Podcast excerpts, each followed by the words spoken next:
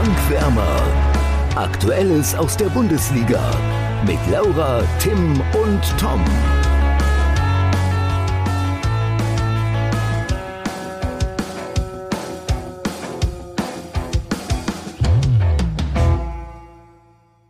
Sonntagnachmittag, der Pokal ist in vollem Gange und wieder einmal hat sich jetzt schon gezeigt, der Pokal hat seine eigenen Gesetze. Auf welche Spiele traf das denn für euch besonders zu, Laura und Tim? Regensburg gegen Köln nicht, weil das hatte ich ja gesagt letzte Woche, dass das so kommen wird. Nein, äh, ich glaube, die größte Überraschung war schon ähm, Elversberg gegen Leverkusen. Also, das war, ja, ich hätte nicht gedacht, dass Leverkusen da rausfliegt und ich glaube, das hätten die wenigsten. Aber so ist das halt im Pokal, ne? Um da jetzt mal ja, ein bisschen auch. Ja, Stand, Stand jetzt war das wahrscheinlich schon die größte Überraschung. Ich fand jetzt sonst nee, war nee, es wir warten noch bis zum 30.08. Da spielt dann auch der FC Bayern und RB Leipzig. Ja, RB Leipzig an, ne? spielt am 30. Achso, ah. Ja, so, ähm, okay. ich meine ja, jetzt, ich mein jetzt, ja, ich mein jetzt halt auch für die Zuhörer, wenn die jetzt am Dienstag hören, dass Bremen am Montag gegen Cottbus verloren hat, dann ist das natürlich auch eine Überraschung gewesen. Ne? Direkt mal eine Spitze. Ja, danke Tim.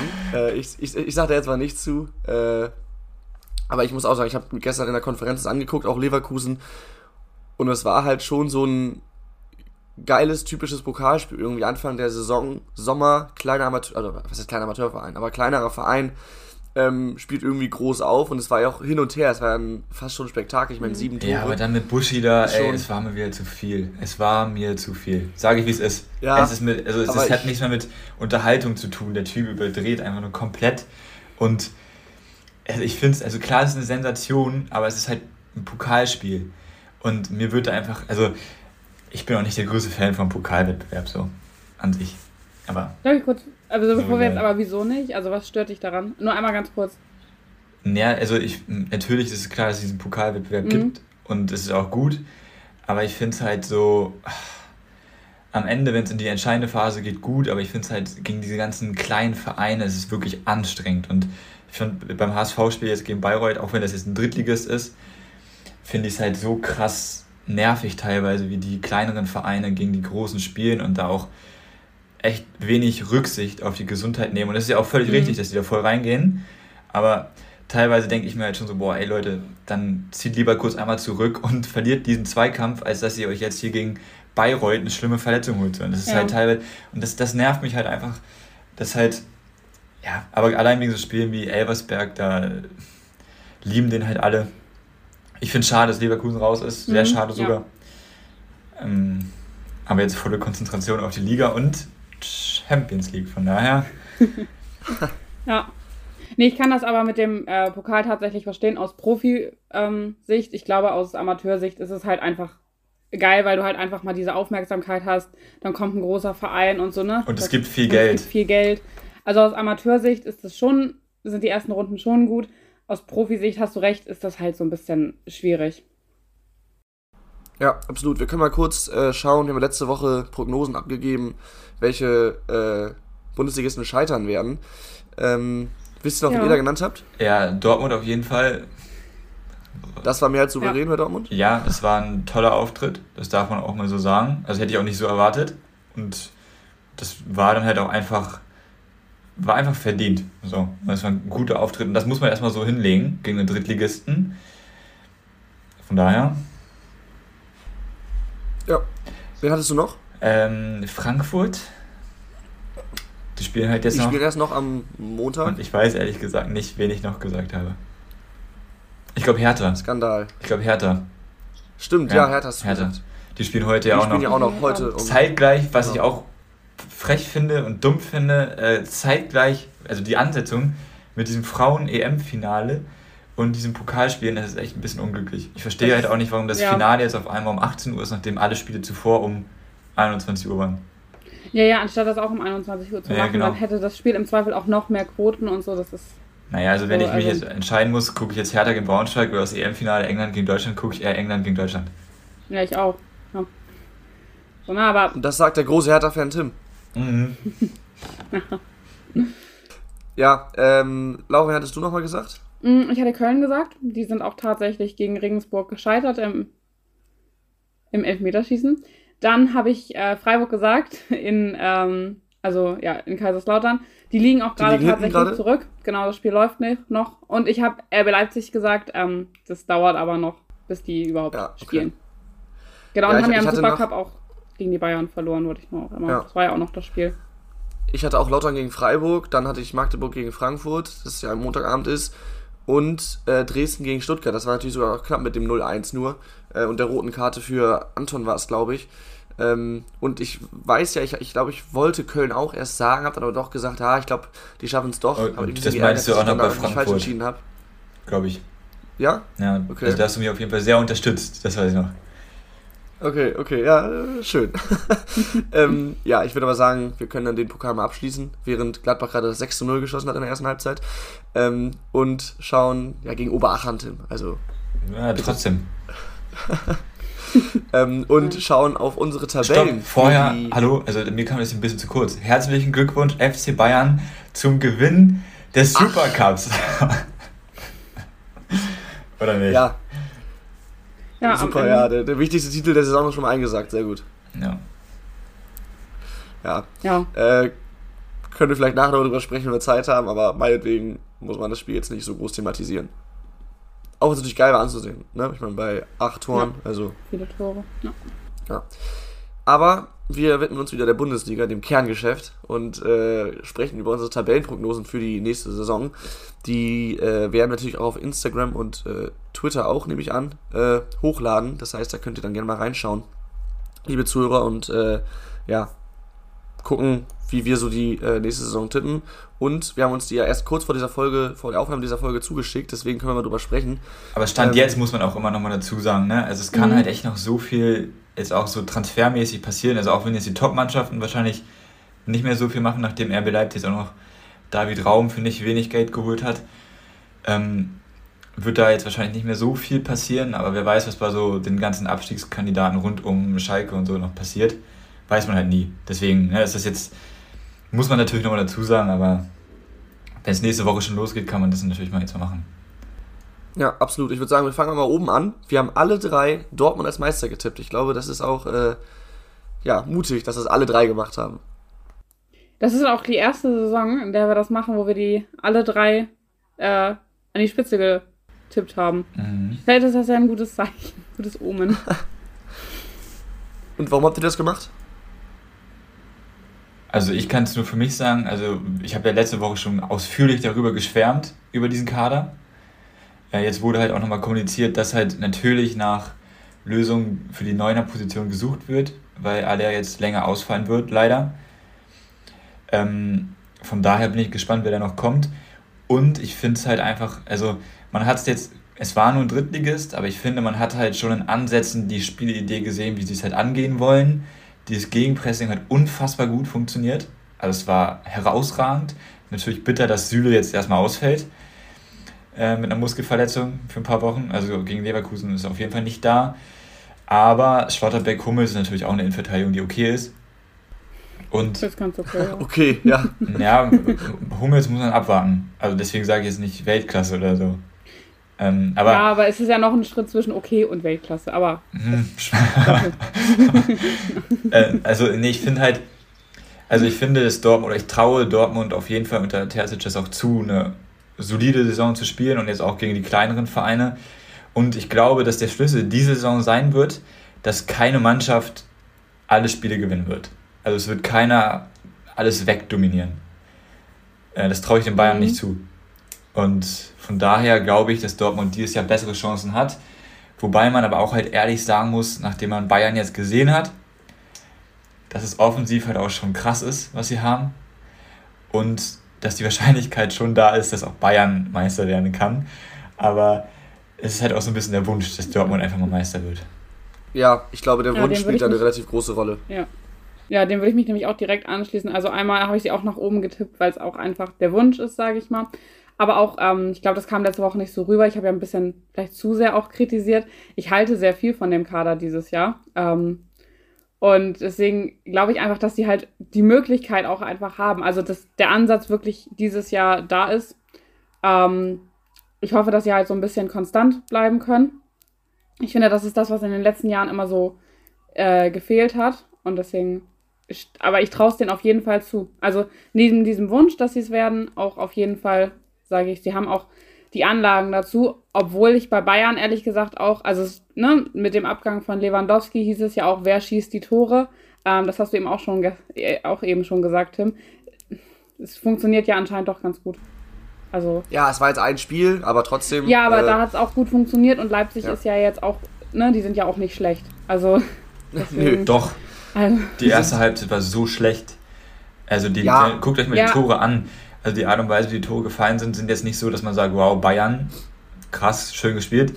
Gar nicht. Also alle waren. Ich glaube, schlecht. Laura meint jetzt einfach nur generell, Leipzig ist generell kein schlechtes Team. Dass die erste Halbzeit Katastrophe war, das hat, glaube ich, jeder gesehen. Ja, ich wollte jetzt nur mal betonen. Trotzdem, ja, trotzdem dann so zurückzukommen, ist stark auf 3-4 heran und ich meine, das 5-3 ist dann ja mit der letzten Aktion da. Übrigens auch geil gemacht von Sané, sehr abgeklärt. Glück aber, dass dieser Ball ähm, genau. Aber egal, ja.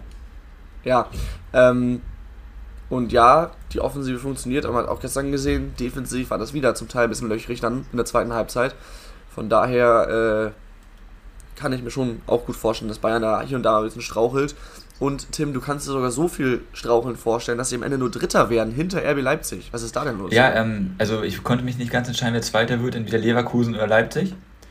Und ich habe mich dann für Leipzig entschieden, ähm, weil halt einfach mit David Raum meiner Meinung nach auch noch ein richtig guter Transfer gemacht wurde auf der Linksverteidigerposition, der herausragend gut ist. Und immer, es schwebt ja auch jetzt noch so dieses Gerücht rund um Timo Werner zu Leipzig per Laie, weiß man auch nicht, was da noch kommt. Aber auch ohne diesen Transfer kann ich mir halt vorstellen, also Leipzig hat erstmal eine unfassbare Serie hingelegt unter Tedesco. Sie haben ein bisschen nachgelassen, das muss man auch sagen. Und die Vorbereitungsspiele jetzt auch, sie haben gegen Liverpool auch eins gespielt, da haben sie auch 0-5 verloren, aber halt auch fast nur durch individuelle Fehler. Und wenn sie schaffen, diese individuellen Fehler aus der Vorbereitung und jetzt auch gegen die Bayern abzustellen, glaube ich, dass das eine unfassbar krasse Saison werden kann für die, weil sie sich oder ihr Spiel auch noch ein bisschen angepasst haben. Hat man gestern halt auch gesehen, wie hoch sie die Bayern angelaufen sind.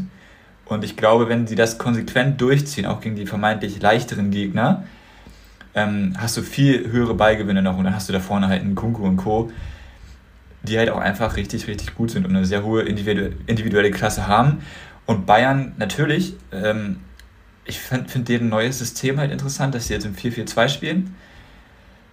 Halte ich aber nicht viel von, eigentlich, aus der Trainerperspektive so ein bisschen, weil es, glaube ich, so gegen die starken Mannschaften wie Leipzig und Co. gut funktioniert, hat gegen City in der Vorbereitung auch gut funktioniert.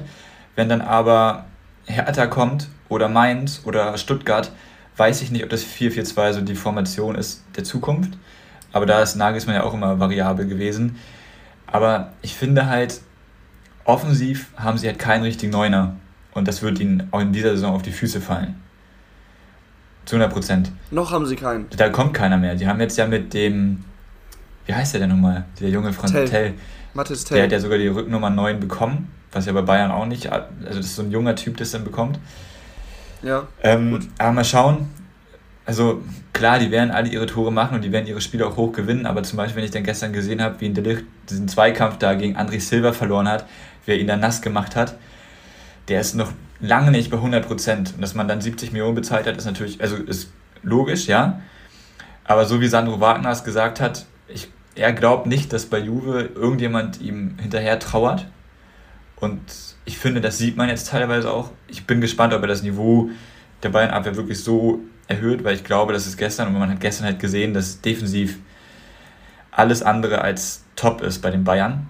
Und von daher mal schauen. Und deswegen glaube ich, dass sie halt da in Straucheln kommen könnten. Und halt ja und nicht, nicht total dominant durch die Saison gehen. Also die werden ihre Spiele auch 7-0 gewinnen teilweise mit Sicherheit. Aber dann würde halt, da werden auch Ausrutscher kommen. Ja, und ich glaube vor allen Dingen gegen die anderen Top-Teams, also gegen Dortmund und Leipzig und so, dass das nicht immer so äh, dominant sein, wie es auch in den vergangenen Saisons war. So das, ne? Weiß nicht, mal schauen. Also ich, dadurch, da, wenn sie da in diesem 4-4-2 halt spielen können, weil du dann halt gegen diese Mannschaften, die halt auch selbst Fußball spielen wollen und nicht nur destruktiv spielen, wie jetzt zum Beispiel Union Berlin, ähm, dass die halt, da kannst du halt auch im 4-4-2 stehen und auch mal kurz einen Moment abwarten und hast halt diese Umschaltmomente, so wie gestern auch gegen Leipzig. Und da kannst du es halt noch eher so machen. Also ich glaube, ich bin, also ich bin echt gespannt. Also es kann auch sein, dass Nagelsmann da wieder noch eine andere krasse Idee hat und uns alle überrascht und Bayern am Ende mit 30 Punkten Vorsprung Meister wird. Aber dazu fehlt mir einfach der Neuner vorne. Das ist zu. Und hinten ist es einfach zu instabil. Ja, genau, also gerade, ich habe zum Neuners alles gesagt, aber gerade hinten, ähm, nochmal zum Thema Delicht, der war ja damals bei Ajax äh, total gehypt. Als, als, als junger Innenverteidiger hat er da mit denen zusammen äh, die Champions League aufgemischt. Und ich habe jetzt nicht jedes Juve-Spiel gesehen, aber ähm, was ich gesehen habe, da war Delicht nie so überragend. Also der hat äh, an seine Ajax-Form eigentlich nie anknüpfen können.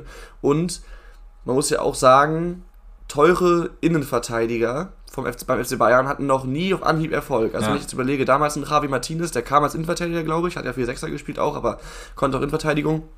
War damals ziemlich teuer, waren das sogar 40 Millionen, ich glaube. Ähm, Lukas Hernandez. Der ist ja eigentlich nie. Genauso. Genau, das wäre der zweite, ne? Also Martinez ist nie wirklich glücklich geworden, geworden in München. Gerade Anfang hat er relativ wenig gepasst. Lukas Hernandez, gut, hat jetzt letzte Saison viel gespielt und äh, hat sich auch gemacht, aber auch das war von Anfang an keine Liebesbeziehung. Ähm, deswegen stelle ich mir das aktuell noch relativ schwierig vor, aber ähm, wer weiß, vielleicht überraschen sie uns ja und wir können mal schauen, ähm, jetzt haben wir eigentlich schon alle Vereine da oben genannt. Wir haben die Top 4 genau gleich, beziehungsweise die gleichen Teilnehmer, nur halt eben das, äh, wie die Reihenfolge ein bisschen anders haben. Aber wir haben alle Leverkusen auf 4. Ähm, ist irgendwie durchaus so der, das mache ich gefühlt jedes Jahr, dass Leverkusen auf 4 tippe. Das ist irgendwie äh, typischer Bayern 04 Platz. Ähm, und äh, auch im Kampf um die Europa League, also Platz 5 bis 7, sind wir nahezu identisch. Also Tim und ich haben Wolfsburg, Hoffenheim und Frankfurt in der verschiedenen Reihenfolge, aber die gleichen Teams. Und Laura hat halt statt Wolfsburg noch ihre Freiburger mit drin. Äh, da glaube ich übrigens gar nicht dran, Laura. Die werden durch die Doppelbelastung ähm, es ein bisschen schwieriger haben, haben zwar einen noch stärkeren Kader, aber die werden sich umschauen müssen und deswegen glaube ich, dass die eher so auf Platz 9, ähm, habe ich sie glaube ich getippt, ja, auf Platz 9 landen werden. Aber es ist ja schon interessant, dass wir da die Top 7 quasi nahezu identisch haben. Ja, einmal kurz zu Freiburg. Also das mit der Doppelbelastung oder jetzt auch, also sie liegen gerade im Pokal hinten, aber sonst wäre es ja auch eine Dreifachbelastung. Kann ich auf jeden Fall verstehen. Aber ich finde, sie haben den Kader ähm, gut ergänzt, also auch verstärkt. Und deswegen traue ich denen auch durchaus zu, noch ein äh, zweites Jahr in Folge wirklich oben mitzuspielen. Stand jetzt. Ne? Man muss auch immer gucken, wie sich das entwickelt und wie sie dann wirklich damit umgehen. Und auch, ich sag mal, sowas wie Verletzungspech und so kann ja auch immer dazu kommen, gerade auch durch die Mehrfachbelastung dann. Ähm, aber Stand jetzt, äh, vor der Saison, traue ich denen das wirklich zu, auch nochmal da oben mitzuspielen, auch wenn sie ähm, ja jetzt noch mehr Spiele haben in der Saison. Ich auch und ich glaube auch, dass es unfassbar eng zugehen wird zwischen Platz 5 bis 9 ungefähr so. Also ich glaube auch, dass dieser siebte ja. Platz wieder sehr, sehr mhm. eng wird. Ähm, ich kann ja mal sagen, also ich glaube halt nur, dass Frankfurt nur siebter wird. Nur weil das ist halt eigentlich nicht der Anspruch vor, an sich.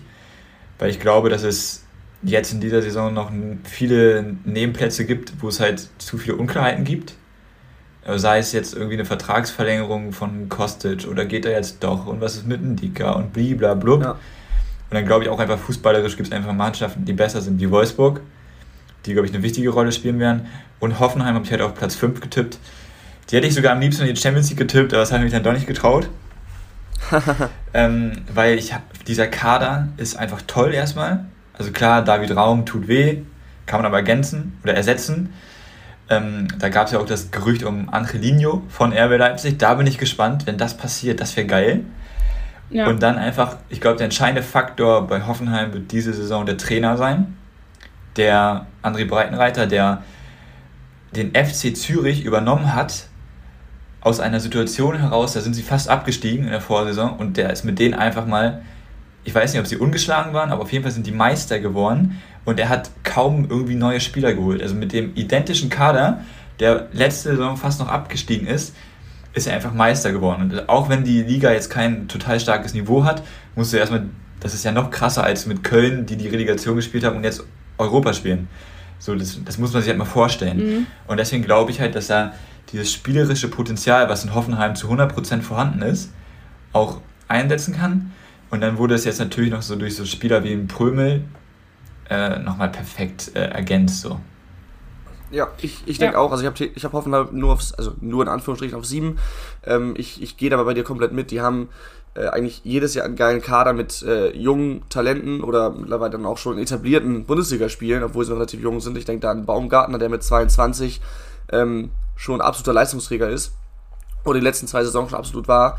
Ähm, und dann eben auch die Neuzugänge, da bin ich übrigens gespannt, was mit Kabak ist. Der hat ja schon irgendwie immer, also kommt ja von Schalke, schon immer großes Talent immer gefeiert, aber so richtig bewiesen hat das bisher kaum. Stuttgart ähm, damals, ne? War das? wo er so gut war? Stimmt, doch, Stutt genau, Stuttgart war er so gut, genau, genau. Und dann, ja, ist er nach seinem Wechsel eigentlich nirgends wirklich glücklich geworden. Der ähm, wird explodieren. Ja, ja, war, war, weiß ich nicht. Aber gut, ja, doch, ich, ich meine, das wird die, äh, die, der, Hoffenheimer Erfolg hängt nicht an der Person, Person Osan Kabak, glaube ich. Nee. Ich glaube, das kann man schon mal sagen. Ähm, und auch Wolfsburg, Tim hast du genannt, äh, den traue ich auch eine deutlich größere Rolle zu mit dem Kader, den sie einfach haben. Das ist äh, und dem Trainer. offensiv ist da sehr viel. Jetzt haben sie mit Nico Kovac einen Trainer, der, wenn es passt, wovon ich aktuell ausgehe, ähm, da auch einiges bewegen kann und wird. Und äh, Frankfurt, die werden es schwieriger haben, ja, aber ich finde, oder was ich finde, ich, für mich gehört Frankfurt mittlerweile in die Top 7. Die haben sich da oder die werden sich da auch im Laufe der weiteren Jahre komplett etablieren und sozusagen Gladbachs Platz da einnehmen, die ja bis zumindest vor der letzten Saison, glaube ich, quasi auch nahezu immer in der Top 7 mit drin waren. Ähm, ich kann mir gut, sehr gut vorstellen, dass da die Rollen ein bisschen getauscht wurden. Ja, ich hoffe auch, dass Frankfurt so ein bisschen die Euphorie aus der letzten Saison, ähm, nicht aus der Bundesliga-Saison, aber aus der internationalen Saison, ähm, einfach mitnehmen kann und das jetzt halt wirklich, ja, also ich sehe die auch langfristig in den Top 7 und vor allem jetzt in dieser Saison. Ich sehe sie langfristig, also die Diskussion müssen wir jetzt nicht führen, aber ich sehe sie langfristig nicht in den Top 7, weil dazu ist der Kader einfach nicht langfristig genug ausgelegt. Man muss gucken, wie der Kader nächstes Jahr aussieht. Und es hat Krösche auch selbst gesagt, dass er es halt, dass Frankfurt im Prinzip, also Frankfurt hat es im Prinzip nicht selbst in der Hand, sondern Spieler weil die Spieler müssen jetzt entscheiden, was wollen sie. Und da kann Frank oder ist Frankfurt jetzt in einer undankbaren Position. Wenn die die Mannschaft zusammenhalten können und da wirklich was entsteht, dann etablieren sie sich da gar keine Frage. Aber ich glaube auch, dass die Euphorie auch sehr schnell eine lebende Wirkung haben kann. Das hat man ja auch schon oft gesehen. Ja. Dass, ja. Ähm, also klar, die Champions League werden sie feiern mit den Fans zu 100 Prozent. Aber ja, also ich gönne ich gönn Frankfurt wirklich nur das Beste. Ich würde mich auch freuen, wenn die sich direkt wieder für die Champions League qualifizieren oder so. Aber wie gesagt, und an sich der Kader wurde auch toll ergänzt. Also ich bin gespannt. Also es kann halt auch sein, dass diese, wie gesagt, diese fünf, Platz 5 bis Platz 9 stelle ich mir wieder ganz, ganz eng vor. Ja, ja, ja. Wir können mal ein bisschen nach unten schauen in der Tabelle und zwar auf den Abstiegskampf. Da haben wir dann doch größere Unterschiede, beziehungsweise ich unterscheide mich von euch. Ihr seid da, glaube ich, relativ ähnlich. Mhm. Ähm, Tim tippt Werder auf den Relegationsplatz, Schalke auf 17 und Bochum auf 18. Wichtig zu betonen, ähm, ähm, dass Platz 16 auch dieses Jahr, und was heißt auch dieses Jahr, dieses Jahr runtergeht. Also ich sage, dass beide Aufsteiger steigen ab. Okay. Ähm, Laura hat auf 16 Schalke, auf 17 Werder und auf 18 die Hertha. Das tut äh, weh. Tim und ich, ah. ja, ja, vor allem Tim und ich verorten die Hertha ein bisschen weiter nördlich in der mhm. Tabelle. Äh, ich auf 10 und, und äh, Tim auf 12. Auf 10 hast du sie? Oha, ja. krass. Ja. Dafür habe ich die Bochumer auf 12 tatsächlich. Die ja, nein, also bei, bei aller Sympathie äh, für, für Bochum, die natürlich aufgrund der zahlreichen Becherwürfe auch ein bisschen oder ein paar Kratzer abbekommen hat. Sympathie. Äh, die werden in diesem. Bitte? Sympathie, hm, weiß nicht. Also bei mir. Ursprünglich Sympathie. Ja, ja. ja okay, ja, ist ja auch egal. Aber ähm, die sind jetzt im, ich habe es letzte Woche, glaube ich, schon gesagt, im verflixten zweiten Jahr in der Bundesliga. Das hat auch Bielefeld nicht gut getan. Ich glaube, äh, die werden es etwas schwierig haben. Wenn man sich den Kader anguckt, der ist, der ist dünn, die haben auch einige Leistungsträger verloren. Äh, von daher, ja, ich ja, glaube, also ich das wird glaub, eine relativ deutliche Kiste für Bochum. Ja, also ich glaube auch nicht, dass Bochum eine einfache Saison haben wird. Ähm, aber ich, ich glaube trotzdem nicht, dass die absteigen. Ich finde, sie haben so. im Sturm halt äh, den Abgang von Polter halt wirklich eins zu eins mit dem Hofmann ersetzt. Ähm, so in meinen Augen sogar die etwas bessere Option jetzt, weil ich Polter auch einfach nicht stark finde. Ähm, zu Schalke muss man halt sagen, also ich glaube, dass das auf gar keinen Fall deutlich wird da unten. Es kann auch genauso gut aussehen, dass Bochum vielleicht hochrutscht und Werder direkt mit runtergeht. Ähm, Mainz stelle ich mir halt zum Beispiel, wird auch auf jeden Fall tief im Abstiegskampf stecken. Mhm. Stuttgart, ja. Stuttgart. Mainz habe ich auf 17 getippt. Ja, krass. Aber glaube ich nicht, dass die absteigen. Die 16. Mainz auf 16. Ich glaube nicht, dass die absteigen mit Bo Svensson. Das wird am Ende passen. Mhm. Ich habe Mainz auf 15. Also. Auch, und, nee, aber also bei Schalke fehlt mir es einfach so ein bisschen, wenn ich das noch ganz kurz sagen darf, dieses, also erstmal der Trainer, der an sich ja diese Mentalität von Schalke verkörpert und ist auch gut, ich kann es nachvollziehen, aber er hat halt mit Bielefeld jetzt auch nicht unbedingt nachgewiesen, hm. hm. Also ich weiß nicht. Und dann haben sie zwei Stürmer mit Polter und Tirode, die so, ah, weiß auch nicht. Das Mittelfeld ist überragend. das muss man so sagen, mit Kraus, Salazar und dieser Kral. Also das ist ein ja, Mittelfeld, das, das, das, könnte im Abstiegskampf halt ein Trumpf sein. Äh, da haben sie jetzt zum Beispiel Werder Bremen jetzt nur im Zentrum was voraus, was Werder Bremen wiederum im Sturm den Schalkern voraus hat mit Dux und äh, Füllkrug. Ja. Von daher, es wird echt interessant da unten und ich finde es echt, also wie gesagt, ich könnte mir da vorstellen, dass da vielleicht auch so Last-Minute-Dinger noch kommen und die könnten halt darüber mhm. entscheiden. Ja. Vor allem bei Stuttgart. Also sagen, Tim, würdest, würdest du sagen, dass das Mittelfeld am Ende der Genickbruch für Werder ist? Ja, ähm, also man muss halt sagen, defensiv haben die top nachgelegt so. Mhm. Ähm, Pieper ist halt für die Zukunft auch, muss man jetzt schauen, wie der von Anfang an funktioniert. Bin ich skeptisch erstmal, in der ersten Saison zumindest. Stark ist ein Weltklasse-Transfer. ja, stark, aber ähm, der hat in der Vorbereitung nicht so wirklich überzeugt. Der ist wohl auch tatsächlich der Innenverteidiger von der, also der von, der von den vier Bundesliga-tauglichen schon, der junge Claudia, der braucht ja noch ein bisschen, ist ja klar, ist wohl der, der auf der Bank landen wird in der okay. Dreierkette. Also äh, danach sieht es sehr ich stark bin gespannt. aus. Also, also da, aber an sich haben sie da gut nachgelegt. Weise haben sie fest verpflichtet. Ja, ja, ja. Mit Agu haben sie einen herausragenden Flügelverteidiger, der in das System, glaube ich, perfekt passt. Ähm, und der Sturm, also das Mittelfeld, finde ich nicht Bundesliga-reif aktuell ist mir mhm. zu dünn. Ähm, vor allem, wenn er halt jetzt in diesem System festhält mit diesen drei Zentralen. Also es war immer so ein Sechser und zwei Achter davor, ne? So gesehen. Ja. Und von daher, ja, also Achter, da würde ich, Zehner, so. Ja, genau. Misch was. Da würde ich halt nochmal nachlegen, an welcher Stelle. Und im Sturm sind sie natürlich an sich gut aufgestellt. Mit Burke haben sie halt da jetzt diesen guten, haben sie einen guten Backup jetzt. Andererseits haben Füllkrug und Duxch halt auch schon teilweise manchmal gezeigt, dass sie es halt in der Bundesliga nicht packen oft genug.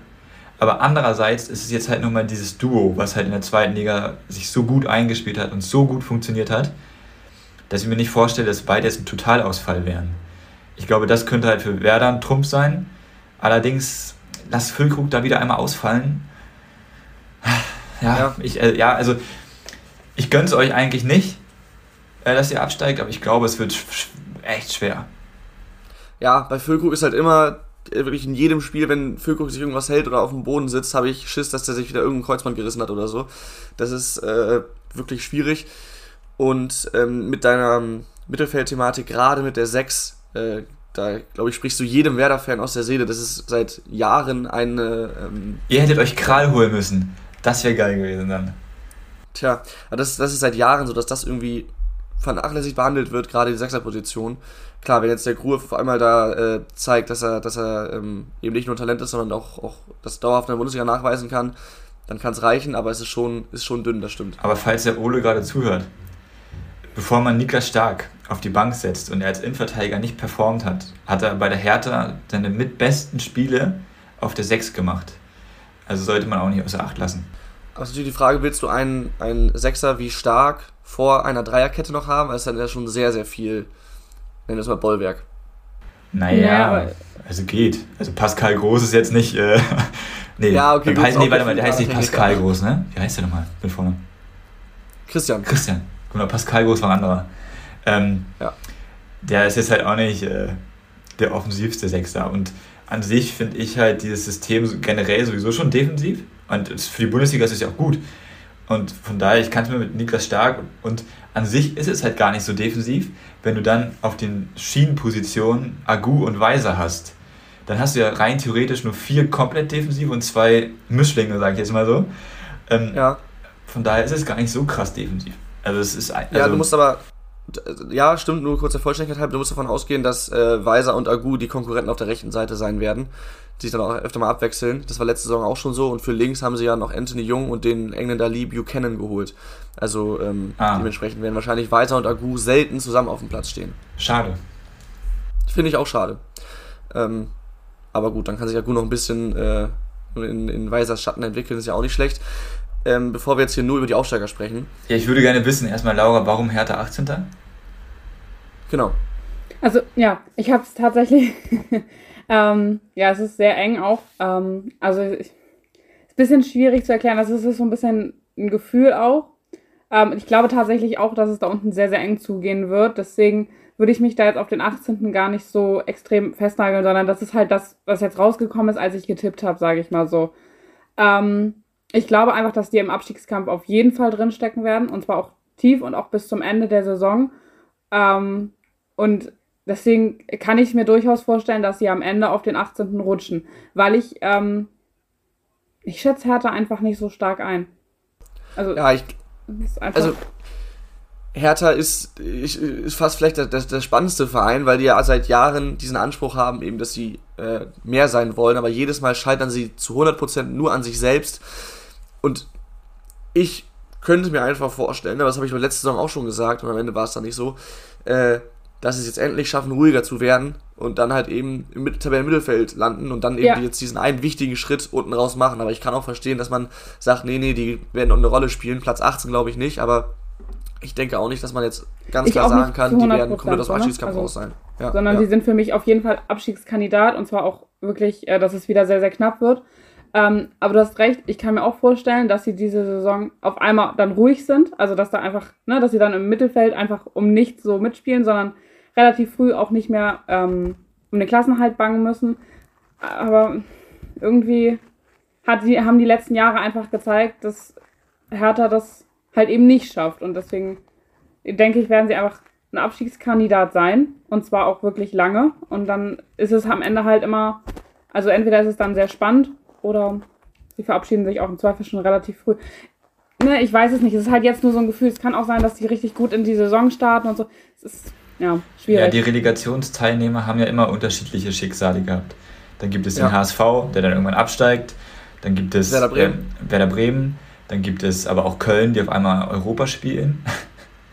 ähm, also es ist halt schwierig zu sagen. Und bis vor kurzem hätte ich auch zu 100% gesagt, ja, ich kann dich total verstehen, aber jetzt sage ich, ich kann dich überhaupt nicht verstehen weil ich kann ja, also an der Stelle, also ein Gewinner der Woche von mir, ziehe ich jetzt schon mal vor, ist halt die Hertha und Freddy Bobic, weil der ne-, neue Transfer, ich wollte mir den Namen des Stürmers aufschreiben, ich habe es nicht gemacht, ähm, der war auch bei Young Boys Bern, genauso wie der Stürmer, der zur Union gegangen ist. Und das war der beste mhm. Torschütze in der Liga. Und der, den Hertha jetzt geholt hat, das war der zweite Torschütze. Oder der zweitbeste Torschütze. Mhm. Und der hat zum Beispiel damals. Meinst, äh, Kanga. Genau, der hat zum Beispiel gegen Wilfried Man United Kanga. in der Champions League getroffen. Ne, nur mal so. Und ich glaube, der verleiht dem Spiel jetzt nochmal ein bisschen einen anderen Touch, weil die jetzt einfach einen richtigen Stürmer auch haben und nicht nur Davy Selke. So. ähm. und widersprichst du jedem Werder-Fan aus der Seele. Aber wobei ich sagen muss, also nach jeder Vorbereitung denke ich mir so, Alter, an sich weiß Davy Selke doch, wo das Tor steht. Weil irgendwie trifft er in der Vorbereitung immer mehr oder weniger regelmäßig und dann sage ich immer, okay, wenn er gefüttert wird, ist so wie Lasogga damals, dann trifft er schon, aber irgendwie packt er es nicht. Ich weiß nicht, woran es liegt. Auf jeden Fall mit diesem Stürmer, also es war halt wieder so, dass ganz viele Namen im Umfeld von Hertha BSC genannt wurden für diese Position, aber dieser Name nicht. Und das war halt von Freddy Bobic mal wieder herausragend. Also das schafft er halt wirklich, diese Gerüchte vom Verein fernzuhalten. Es gibt Gerüchte, klar, aber es werden Spieler geholt, die nirgends auf der Liste stehen, aber halt top reinpassen. Und ich glaube auch, und ich bin auch total gespannt einfach, wie Hertha es löst, weil Sandro Schwarz, mir gefällt das, wie er Hertha hat spielen lassen im 4-3-3. Luke Bakio immer jetzt auch mal wieder die Chance gegeben, der auch ganz klar gesagt hat, er will eigentlich jetzt bei der Hertha bleiben. Bin ich mal gespannt, ob das wirklich so bleibt. Und Boateng hat er teilweise halt auch noch auf der 6 spielen lassen, was, was ich interessant finde, was du natürlich jetzt eigentlich nicht gegen Gegner machen kannst, wo du wenig den Ball hast, sondern eher so, wo du etwas mehr den Ball hast.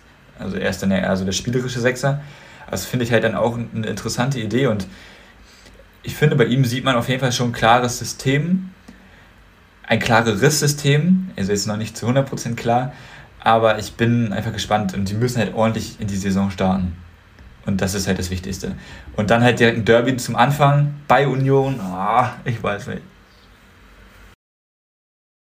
wo du es gerade angesprochen hast, vielleicht können wir ja auch schon mal direkt auf den ersten Spieltag gucken, wenn wir jetzt ja, eh schon bei der Spiel sind, oder wollen lass wir noch, noch die Tabellen noch fertig besprechen? Lass, genau, lass also gibt es da noch irgendwas? Ja, ähm, ich habe ja letzte Woche gesagt, dass ich äh, zu den Abschiedskandidaten einen Verein tippen werde, mit dem vielleicht nicht viele rechnen. Ähm, das ist bei mir Mainz 05. Äh, die habe ich auf 16, ich glaube, Laura, du hast sie auf 15, Tim hat sie auf 14, also mhm. seid ihr gar nicht so weit weg davon. Aber ähm, ich finde, über die können wir noch mal kurz sprechen. Denn Warte, wen meintest du gerade? Mainz 05. Ah ja, ja. Ähm, ich könnte mir auch vorstellen, dass sie direkt runtergehen, ehrlich gesagt. Ich habe mich unten sehr, sehr schwer, hab mich unten sehr schwer getan. Ähm, aber die haben einfach mit Niakate und Saint-Just quasi das Prunkstück verloren, nämlich die Innenverteidigung. Und ähm, haben das bisher meiner Meinung nach null ersetzt. Also äh, Maxim Leitsch von, von Bochum haben sie geholt. Ähm, gut, hat letzte Saison, glaube ich, ganz solide gespielt, aber ja, Van KT und Saint-Just, die haben da schon den Laden zusammengehalten hinten und ähm, das wird fehlen. Und wenn man sich mal den Kader anschaut, klar, sie haben, nennen wir es jetzt mal groß gesagt, diese Ausnahmespieler wie Burkhardt und, und Stach. Aber ansonsten ist das schon ein bisschen dünn, finde ich. Und beim Onisivo, weiß ich nicht, mal, keine Ahnung, hat er super Phasen, dann trifft er wieder gar nichts. Ähm, ich finde, das ist einfach irgendwie zu wenig und ähm, hatte diesen, diesen, dieser Schwung, der dadurch Bruce Svensson eingekommen ist, den haben sie schon im Laufe der letzten Saison für mich so ein Stück weit verloren, als der irgendwie auch nicht mehr lief. Und ich könnte mir vorstellen, dass es jetzt halt nochmal weiter runtergeht. Ja, also, ne, Tim und ich haben die ja auch beide ähm, im Abstiegskampf eingeschätzt und ich sehe das ähnlich wie du. Ähm, ich finde, der Kader ist tatsächlich, ähm, ja, ich finde, sie haben sich einfach nicht verstärkt, sondern der Kader ist eher schwächer geworden.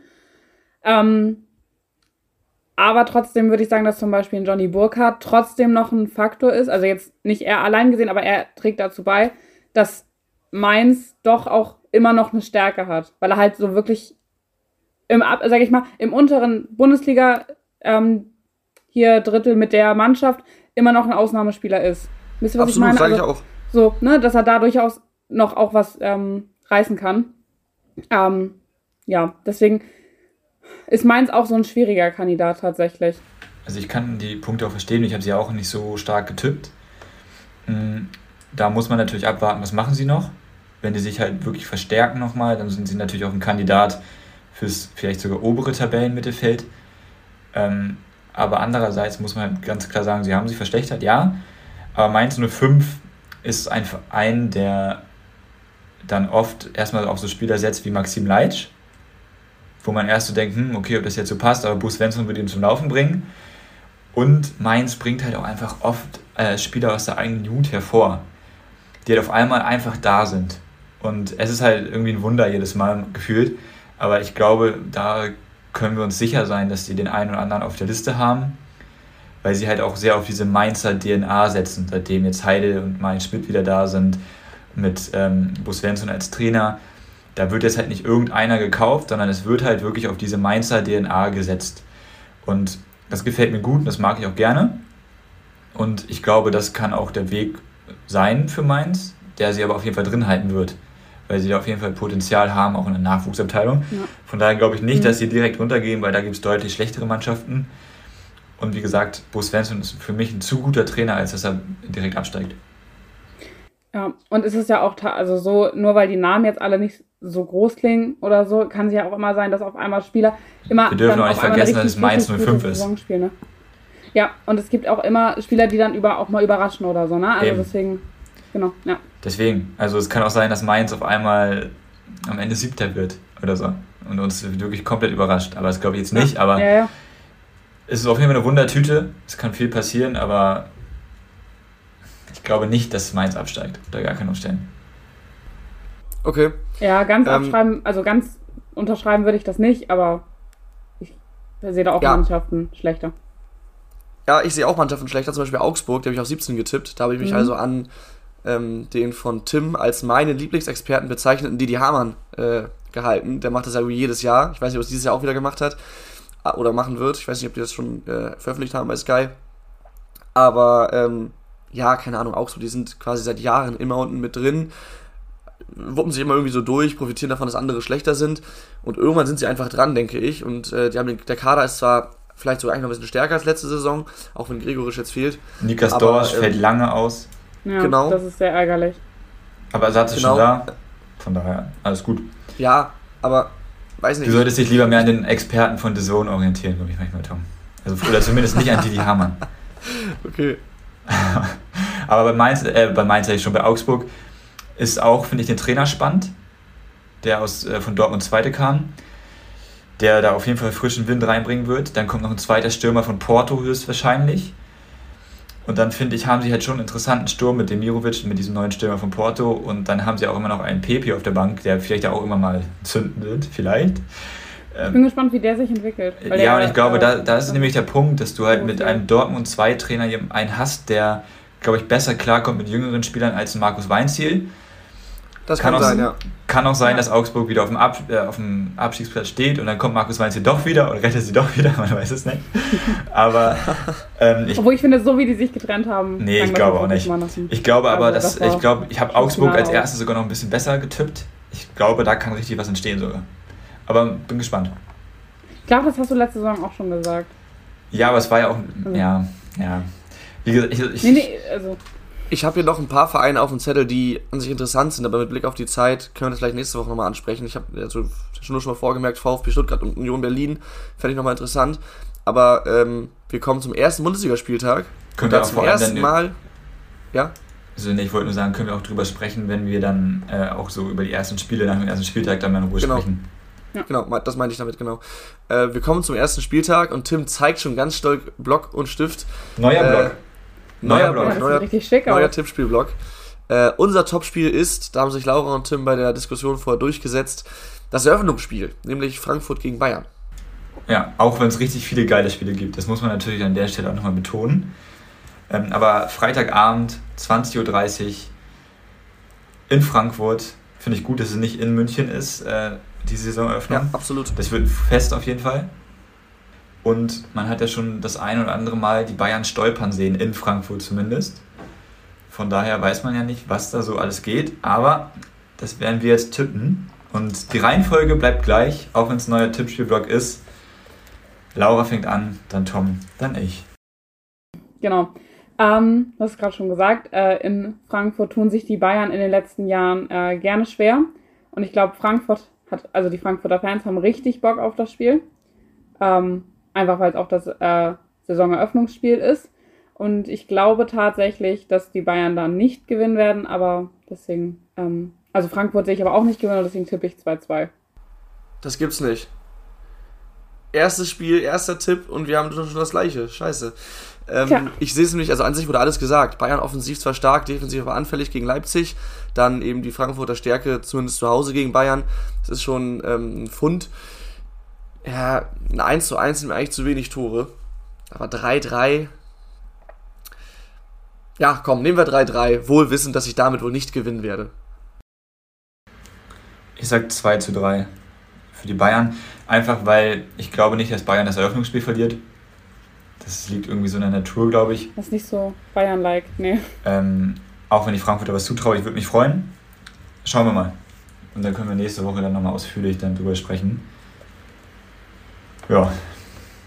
Tim, du hast es gesagt, es gibt noch andere interessante Spiele. Union gegen Hertha, Dortmund gegen Leverkusen, aber ich glaube, die lassen wir jetzt schön mal aus und kommen direkt zu den Rubriken, oder? Ja, lass nächste Woche ausführlich drüber sprechen, damit ihr auch, ich weiß nicht, ob wir sie alle sehen können, schauen wir mal.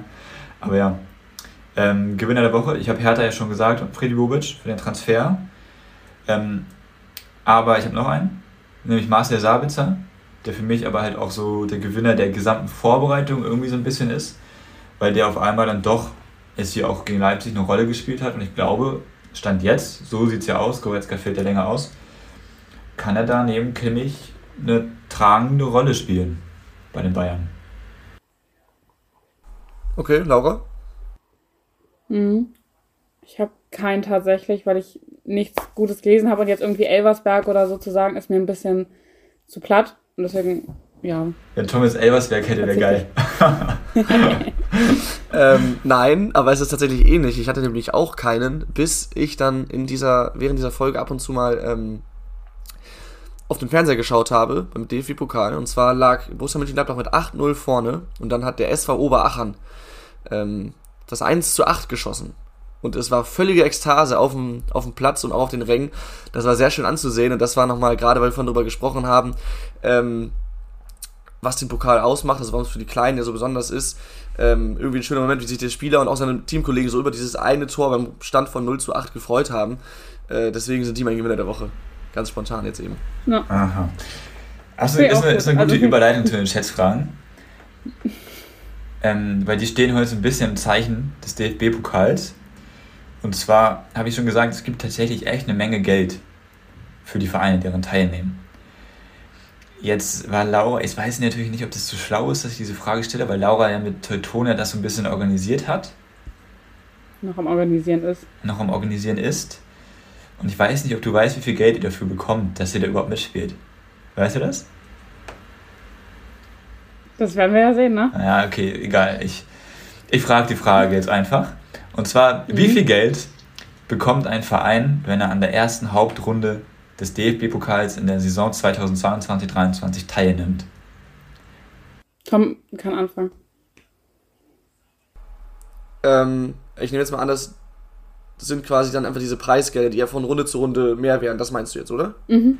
Also du bekommst ja sogar alleine dafür, dass du daran teilnimmst, ja auch Geld, logischerweise. Ja, ja, genau. Ja, ja. genau. Also, ja. Ähm, ich meine, es war letzte Saison in der ersten Runde irgendwie so